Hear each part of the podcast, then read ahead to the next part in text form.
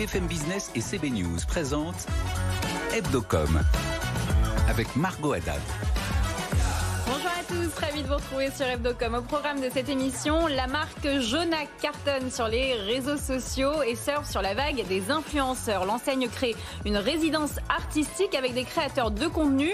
On en parlera dans un instant avec la directrice générale associée Lisa Nakam. Et puis, qu'est-ce que le snack content et pourquoi est-il en vogue? Comment l'utiliser à bon escient euh, sur toutes les plateformes? Pour tout comprendre, on sera en plateau avec Adrien Laripa de 140 Studios. Voilà le programme, c'est parti Hebdocom sur BFM Business. Et dans le Focus Com, on va parler de Jonac et je suis avec euh, Eric Zianjaoui qui est avec moi en plateau comme d'habitude. Eric, c'est une marque que vous connaissez bien, Jonac Oui, c'est une marque avec qui on travaille depuis longtemps. Ça fait partie des premières marques qui nous ont fait confiance euh, sur le digital avec Zion Et je suis ravi de faire cette dernière avec euh, Lisa. Allez, c'est l'heure du Focus Com. BFM Business, Hebdocom, le Focuscom. Et nous sommes en plateau avec Lisa Nakam, la directrice générale associée de Jonac. Bonjour. Bonjour. Alors, dites-moi, euh, par rapport à Jonac, comment on fait pour euh, rafraîchir une marque qui a près euh, de 57 ans d'existence, si je dis bien, c'est bien ça? 57, exactement. donc, on va écouter ce qui se passe sur le marché. On va beaucoup regarder les femmes en général et nos clientes plus particulièrement. On va essayer d'en tirer des enseignements et puis on va aussi utiliser tout ce qui se passe en termes de technologie, de data, pour moderniser la marque et pour faire en fait de ces 57 ans euh, d'existence une force, une richesse dans laquelle on va puiser euh, au fur et à mesure du temps. Mais c'est quoi cette clientèle, cette nouvelle clientèle qui vous fait confiance? Euh, ça va être, enfin, donc nos clientes historiques qu'on continue de suivre au fur et à mesure du temps, puis du recrutement chez des nouvelles clientes de plus en plus jeunes. Donc on va, euh, alors Jonac a énormément utilisé les réseaux sociaux, euh, ce qui nous a permis de puiser donc euh, dans un cœur de cible beaucoup plus jeune, donc sur du 18-25 notamment, qu'on ciblait beaucoup moins à l'époque. Et ces clientes-là, on les a, on les a targetées via donc Instagram, via TikTok très tôt. C'est des paris qu'on a pris bah, au tout, début, en démarrage, et qui nous permettent aujourd'hui, voilà, de, de, parler vraiment à une typologie de clientèle différente via des réseaux sociaux différents et de s'adresser vraiment euh, euh, bah, de la façon la plus proche possible à chacune de nos clientes. Eric? Bah, Justement, je sais que vous êtes extrêmement suivi sur les réseaux sociaux. Pourquoi vous êtes la première marque, une des premières à être allée sur TikTok par exemple? Euh, Qu'est-ce que vous en avez retiré? Quelle est votre stratégie un peu digitale là-dessus? Alors, donc euh, pour Jonac, l'idée c'est souvent de tester. Euh, aujourd'hui, l'avantage du digital, c'est qu'on peut faire plein de choses. Euh, on essaye, on voit si ça marche, et puis si ça marche pas, c'est pas grave, on arrête. Et TikTok, c'était vraiment la stratégie. Donc dès que ça a été lancé, on a dit on essaye. Ça marche dans d'autres pays, il n'y a pas de raison que ça marche pas en France on l'attente. Euh, ça nous a permis de recruter beaucoup donc euh, de personnes plus jeunes, euh, tout en s'adressant à elles donc avec un message un petit peu différent parce qu'on ne parle pas de la même manière à une jeune fille de 18 ans qu'on parle à, une dame de 50.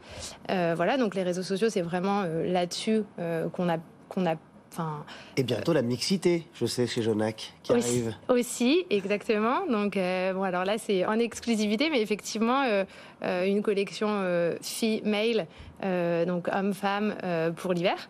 C'est-à-dire, c'est-à-dire que vous aurez des. C'est-à-dire que je pourrais avoir des chaussures Jonac. C'est-à-dire que voilà, et vous pourrez. Mais est-ce que ce sont des chaussures qu'on peut mettre aux hommes autant qu'aux femmes Alors, en fait, vous avez à chaque fois euh, les modèles sont déclinés en femme et enfin en pointure femme et en pointure homme, et en fait, c'est des modèles un petit peu unisexes qui peuvent être aussi bien portés par des femmes et par des hommes, et que vous pouvez même porter euh, avec votre amoureux si vous avez envie. Enfin voilà. Et dites-moi, mais cette stratégie publicitaire, elle se base uniquement sur le digital? Euh, Non, pas uniquement. Le digital, c'est le, relais principal, euh, forcément, puisqu'aujourd'hui, euh, c'est quand même.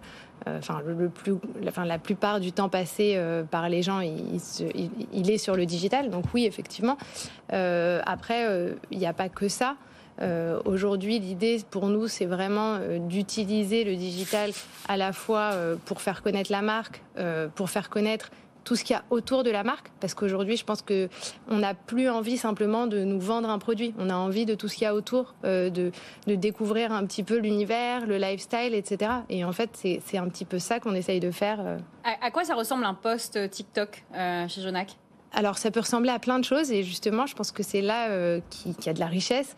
Euh, l'idée c'est vraiment, c'est comme un poste de copine en fait. Quand vous suivez un compte, vous pouvez avoir à la fois euh, des bons plans sur une idée de restaurant, vous pouvez avoir évidemment des produits Jonac, des shootings, mais vous pouvez voilà avoir votre horoscope, avoir tout plein de choses. L'idée c'est vraiment d'utiliser le réseau comme un média et non plus simplement comme un catalogue. C'est qu'il y a aussi eu une résidence artistique, euh, la, numéro 3 cette année. Euh, pourquoi faire des résidences artistiques? Pourquoi est-ce que vous donnez la parole comme ça aux, jeunes talents, aux jeunes créateurs justement? Alors, donc, euh, bon, l'art chez nous, enfin, dans, la famille, c'est un sujet qui nous tient à cœur depuis toujours. effectivement, donc c'est la troisième. On trouve déjà qu'il y a un, rapport assez étroit entre la mode, les marques et l'art. c'est d'ailleurs ce que fait beaucoup de luxe aussi. Et euh, c'est euh, une façon voilà, de, donner la parole à des gens qui n'auraient pas forcément eu euh, cette visibilité sinon. ça permet d'ouvrir vers voilà, un nouveau monde à des, nouveaux créateurs. Ça permet vraiment enfin, à chacun en fait, de voir un petit peu plus loin que juste son petit spectre. Et, que, très souvent, en, fait, en tant que marque, on avait tendance à imposer notre vision. En fait, on avait une DA, puis on l'imposait, que ce soit dans la, dans la collection ou que ce soit dans la com qu'on faisait. Et en fait, grâce à ce genre de choses, on donne vraiment la la parole à la fois à des gens de nos univers, à des nouveaux créateurs et puis même à nos clients en fait. Qui, sont les créateurs à qui euh, vous faites appel? Alors ça dépend. Ça peut vraiment venir de plein d'univers. Donc il y a, enfin ça, peut être des gens euh, euh, qui font, enfin de la photo. Enfin c'est vraiment. Oui, c'est ça. C'est de l'influence d'une manière générale, mais ça peut même être, enfin la maquilleuse non plus, elle a pas de brief. Mm. si vous voulez. Et on lui donne vraiment euh, les mains libres pour faire vraiment euh, ce qu'elle a envie, quelque chose de, qui sort du cadre. Euh, cette résidence artistique, c'était la plus originale des trois qu'on a fait parce que on n'a pas donné de brief et on a dit amusez-vous. Et en fait, ce qui en ressort, c'est que le contenu est probablement le meilleur de, de, de, celui, de ce qu'on a pu créer pendant voilà parce qu'il est hyper original, parce que il a. Est-ce que vous pensez que les talents influents sont les agences de demain au final? Parce que quand on voit tout ce qu'ils sont capables de faire. Et je. Personnellement, oui. Parce que je sais, pas, par exemple, faites des shootings photos à l'étranger avec des talents sans passer. Euh, Complètement, sans plus avoir besoin de passer par. Effectivement. Donc, euh, oui, bah, de toute façon, je pense qu'au même degré que euh, les réseaux sociaux ont pas remplacé, mais ont quand même euh, évincer un petit peu euh, les journaux papier, etc. Aujourd'hui, tu, suis une influenceuse comme tu tournais les pages d'un Grazia. Donc forcément, il y a des choses qui se sont passées à ce niveau-là et c'est la suite logique. Donc oui, effectivement, pour moi, euh, ces créateurs de contenu vont devenir... Et pour revenir sur votre charte graphique, votre direction artistique, elle a énormément évolué. Moi, je vous suis depuis des années et elle s'est énormément modernisée. Comment vous la définiriez, euh, vous, euh, là, à l'heure actuelle? Alors, euh, comme vous dites, elle a évolué, mais dans le fond, donc, on a gardé notre ADN qui était à la base français, très parisien, qui était peut-être un peu plus classique. Vraiment, on a, on a quand même essayé beaucoup de la moderniser. Mais ensuite, vraiment, tout se, tout se joue sur l'écoute de la femme. Et c'est un peu là-dessus qu'on essaye de communiquer. Et, euh, donc, en vrai, la, direction artistique n'a pas tellement changé. Euh, c'est juste qu'en fait, on fait des focus euh, sur différentes parties. Et donc, ce que vous allez voir dans la communication, c'est simplement que comme on fait beaucoup plus de shooting qu'avant, vous avez beaucoup plus de support, beaucoup plus de contenu pour exprimer tout ça. Mais après, je pense que dans le fond, c'est exactement la même chose qu'il y a 50 ans. Les femmes aujourd'hui, elles sont, euh, enfin, il y, a énormément de diversité et même au sein d'une seule femme, il y a aussi beaucoup de diversité. On a tout envie de porter, euh, bah, je sais pas, un escarpin au talon et puis une heure après, on a envie d'être en basket. Margot en est la preuve. et de pas avoir mal aux pieds surtout. Aussi. et voilà, mais, mais c'est la richesse de, enfin, je trouve que c'est la richesse de notre produit en fait. C'est justement de, de, parler à toute cette diversité de femmes euh, et, voilà, donc on essaye de suivre ça et de, le, et de le reproduire, on va dire, euh, dans la façon qu'on a de communiquer avec nos clientes. Merci beaucoup, Elisa Nakam, d'avoir été en plateau avec nous. et tout de suite, on passe à la chronique TechCom de Julien Casqui. BFM Business, Hebdocom, TechCom. Bonjour Julien. Bonjour Margot. Alors après la décision de la Cour suprême de mettre euh, fin à l'avortement comme un droit constitutionnel, on a vu un vent de colère d'une partie de la société américaine, mais aussi de plusieurs marques de la tech et de la communication. Microsoft, Netflix, Apple, Amazon, euh, Tesla, toutes les entreprises de la tech se sont mobilisées contre cette décision de la Cour suprême. Elle s'engage à rembourser les frais médicaux de leurs salariés et à même payer les déplacements vers les États où euh, l'avortement est autorisé. Alors plusieurs manières euh, de l'annoncer. Disney euh, l'a fait dans un mémo à ses salariés. Amazon par l'intermédiaire d'un porte-parole. Il y a même des patrons hein, sur les réseaux sociaux qui se sont engagés personnellement contre cette décision. C'est le cas de Jérémy euh, Stoppelman hein, qui a euh, tweeté, le patron de Yelp.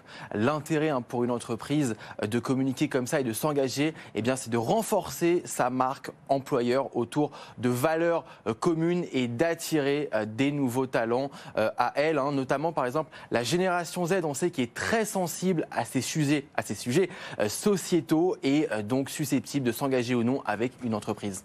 Et d'autres entreprises Julien de la Tech, vont aller encore plus loin et euh, rendre anonymes les données qu'elles collectent.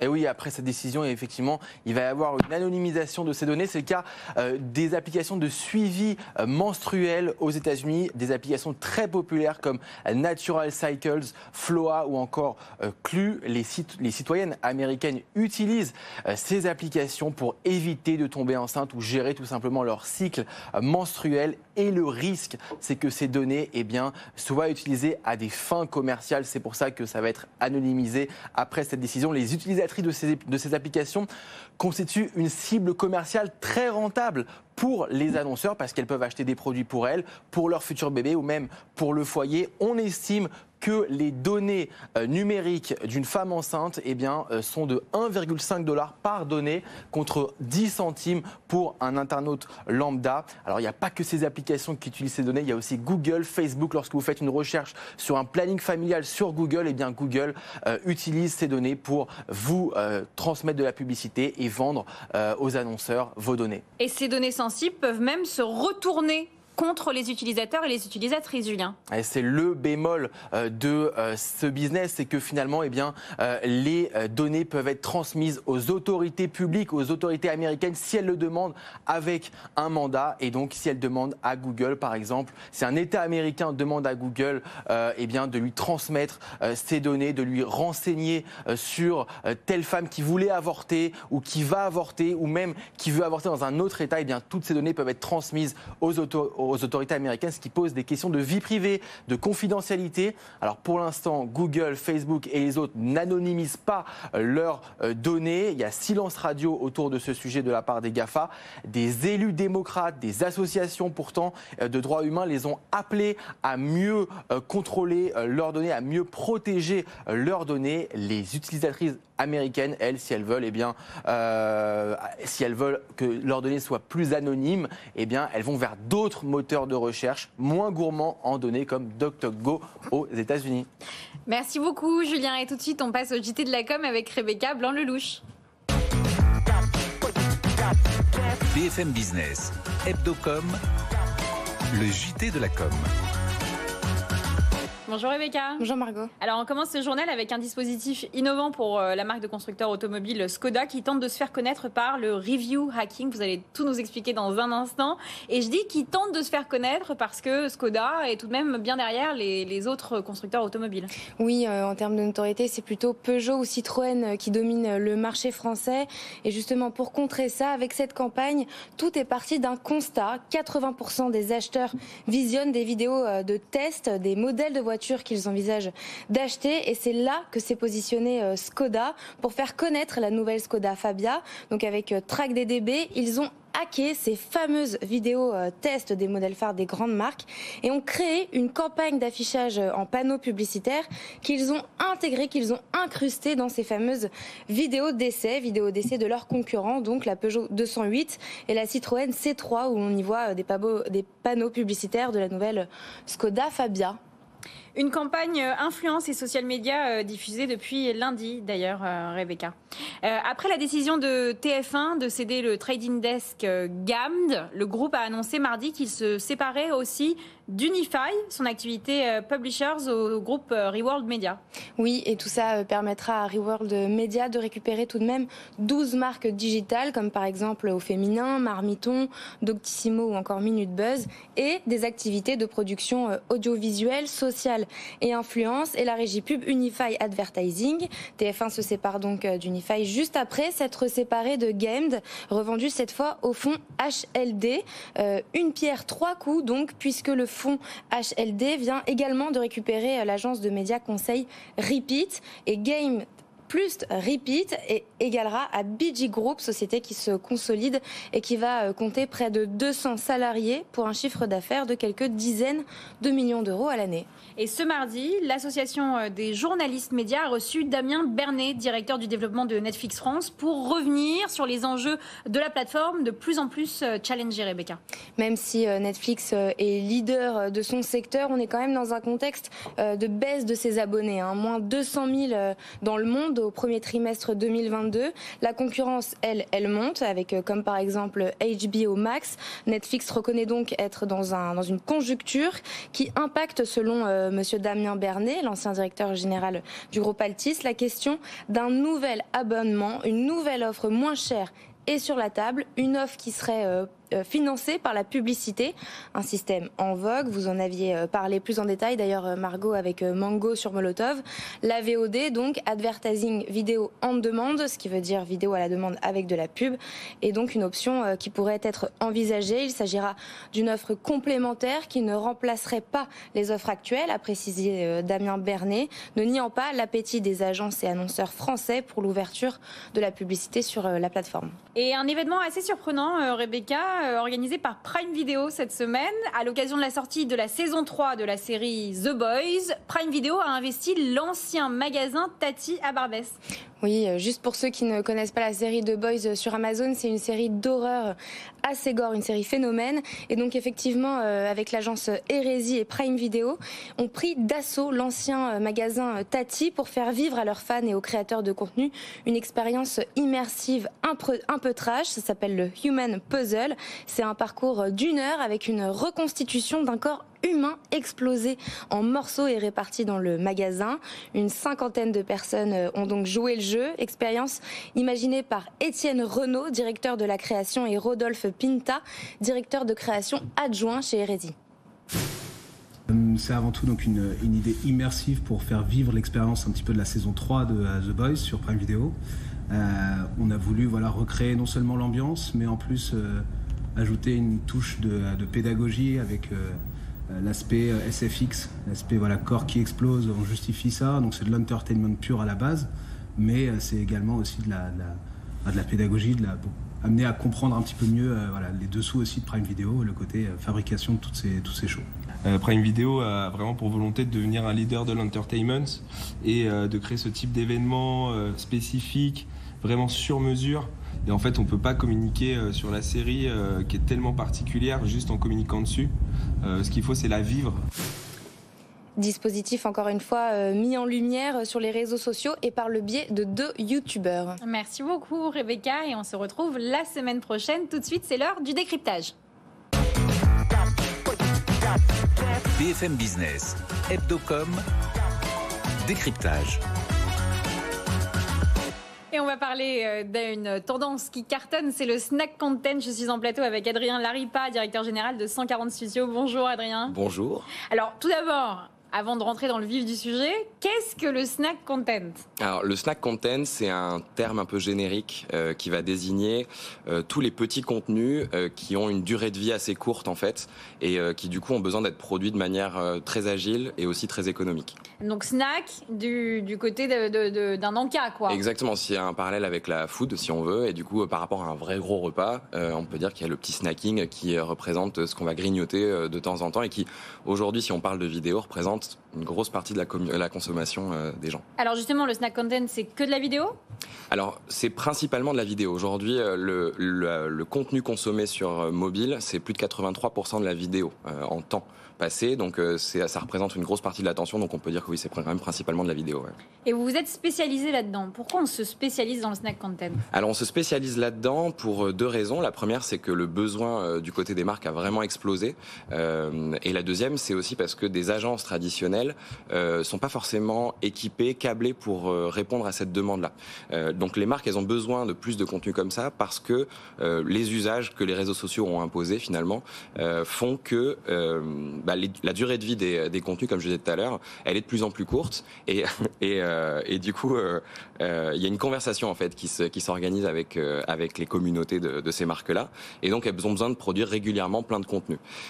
donc elles ont besoin d'agences qui vont être super réactives, qui vont pouvoir produire super vite du coup et pas trop trop cher, ce qui n'est pas du tout l'habitude. C'est ça que j'allais vous demander. ça veut dire forcément euh, petit budget. Exactement, plutôt petit budget. Et euh, bah, en fait, pour vous raconter l'histoire de 140, ce qui s'est passé, c'est que moi j'étais du côté de l'annonceur. Euh, j'avais un ami qui avait monté une grosse agence de pub et je lui ai dit mais est-ce que tu peux pas me produire les, contenus dont moi j'ai besoin, mais qui doivent me coûter quelques milliers d'euros, enfin de 1000, 2000 euros par vidéo.